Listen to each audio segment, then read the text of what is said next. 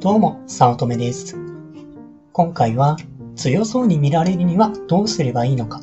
というテーマでお話します。先日、ズームでオンライン会議をした時に、早乙女さん強そうですよねっていう話をされました。正直自分ではそういった自覚がなかったので、とても驚いたのですが、まあ嬉しかったですね。まあで、なんで強そうなのかを聞いていると、初めてのことでも物落ちせず、サクサク進められているから、のようでした。まあ、そんなことはないんですけどね。まあ、普通に右往左往して泣きそうにもなったことは全然あります。では、どこで強そうに見えたのかまあ、サクサク進められたのかまあ、その原因を考えてみると、まあ、現実を受け入れるというスタンスでいるからだと考えています。よくわからないことがあっても、まあ、どうにかなるさ、というのが基本です。3ヶ月で売上100万円を上げたビジネスを始めた時も、初期設定や内容が理解できないことが大量にあって、ぐるぐる迷っていた時もありました。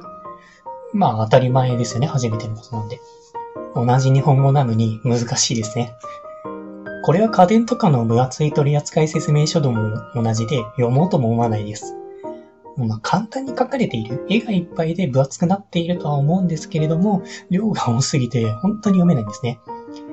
あの、ビブリア古書堂の主人公みたいに本が読めない体質、なんか読んだら寝ちゃうみたいな体質ではないんですけれども、読む気が失せるというか、もう見た瞬間にこれは無理だと思ってしまうんですね。まあ、大量の文章があるとそれだけでやめたくなる心理ですね。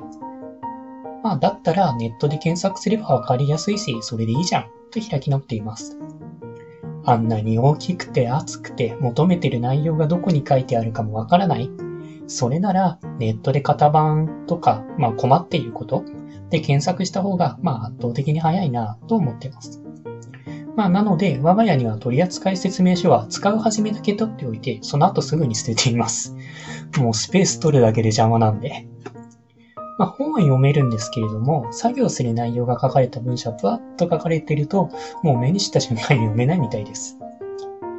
まあ、なので、この3ヶ月で100万円達成したビジネスを始めた時も、説明が多すぎて無理だしやめたいって初めはすごい弱気でした。もう知らない単語のオンパレードで、一般的な単語じゃなくて、そこだけで使われている単語もあるだろうから、どういうことなのかもう必死に探す必要があって、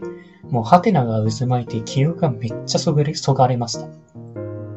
まあ一つ一つ丁寧に書かれているといえば聞こえはいいんですけれども、丁寧に書かれているということは間違いがないように、まあ前提とかも全部厳密に書かれているということで、やっぱ文章がどうしても長くなるんですね。まあ、そうやって文章が長くなると、まあ、当然ながら読みにくい文章にはなっていて、やっぱり記録が削られるんですね。まあ、つまずいた時にも誰かに聞こうにも、えー、誰、丁寧に書かれているから、どこかに書かれているからわかるので、まあ、浮かずに聞けず、まあ、書いてあるのに聞くって、ちょっと、なんか嫌だなって思うじゃないですか。わかるのになんか相手の時間を取ったみたいな感じで。まあ、なので自分で調べた。まあ、ただどこに書いてあるかも探すのも大変で、まあ、やっぱり大変でしたね。まあ、なので、わけがわからなすぎて投げ出そうと何度も思っていました。まあ、正直やめたいなと思ったこともありましたが、まあ、それでも踏みとどまって、まあ、頑張ってようやくできました。で、このできた理由で大きなものなのか、まあ、やってればそのうちできるんじゃないか、とポジティブに、まあ、というか脳天気に考えたからだと思っています。まあ、スマホとかパソコンって説明書を読んだことって一切ないと思うんですよ。こうまあ適当に電源入れて、まあなんとなく操作していたらいつの間にか使えるようになっていた。まあそんな感じで同じように使っていたらなれるんじゃないかなと。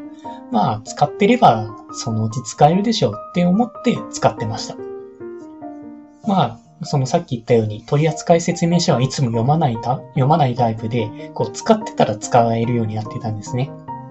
まあ同じように、まあビジネスもできるようになるだろうと適当に思っていました。まあ破壊する可能性がある時とかはさすがにやめるんですけれども、まあ失敗してもまあ最悪どうにかなるでしょう。みたいな感じだったので使って慣れることにしました。やっぱ本読んでやるより実際使った方が、あ、こうこうなってるんだって、なんか現実感が出て、まあより理解が深まって、やっぱできるようになりやすいんですよね。まあ、それでもわからずにたまに説明書を読みましたけれども、まあ、やっぱ全部読まなくていいやとか、まあ、より実際に動かしたことでの理解が深まったので、まあ、大体できるようになっていました。まあ、そう考えると強そうというよりも適当だったから乗り越えていた気がしますね。まあ、とはいえ、知り合いがいたらその人に聞いて助けてもらうのが一番だと思ってます。でも残念なことに自分はそのビジネスに周りが知り合いがいなかったので、自力で何とかする必要があって、まあ、思い詰めずどうにかなるさ、と思ってやっていたら、ラッキーなことに強そうに見えるくらい使いこなすことができていたんじゃないかなと思っています。まあ、なので強そうに見せるには、ある種の諦めまあ、最悪どうにかなるだろうとか、まあ、あるいは最悪聞けばいいんじゃないかなと思えば、まあ、それでだけで強くなれるんじゃないかと思ってます。まあ、よく言われる現実を受け入れるということですね。そう、なんかもうこれ無理なんじゃないかっていう、なんかもう諦めモードでいかんじゃなくて、いやまあどうにかなるでしょっていう、また別種の諦めでいくと、もう、あ、この人なんかすげえな、なんか落ち着いてるなっていう感じで強そうに見えるんじゃないかなと思います。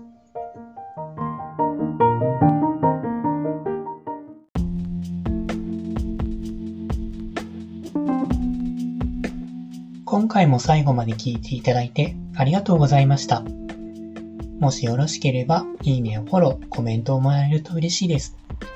通勤電車なので、ながら聞きなどに活用していただけると、また嬉しいです。他にもメルマガなどを配信しておりますので、自己紹介の下の方に URL があるので、登録していただけると嬉しいです。ご視聴ありがとうございました。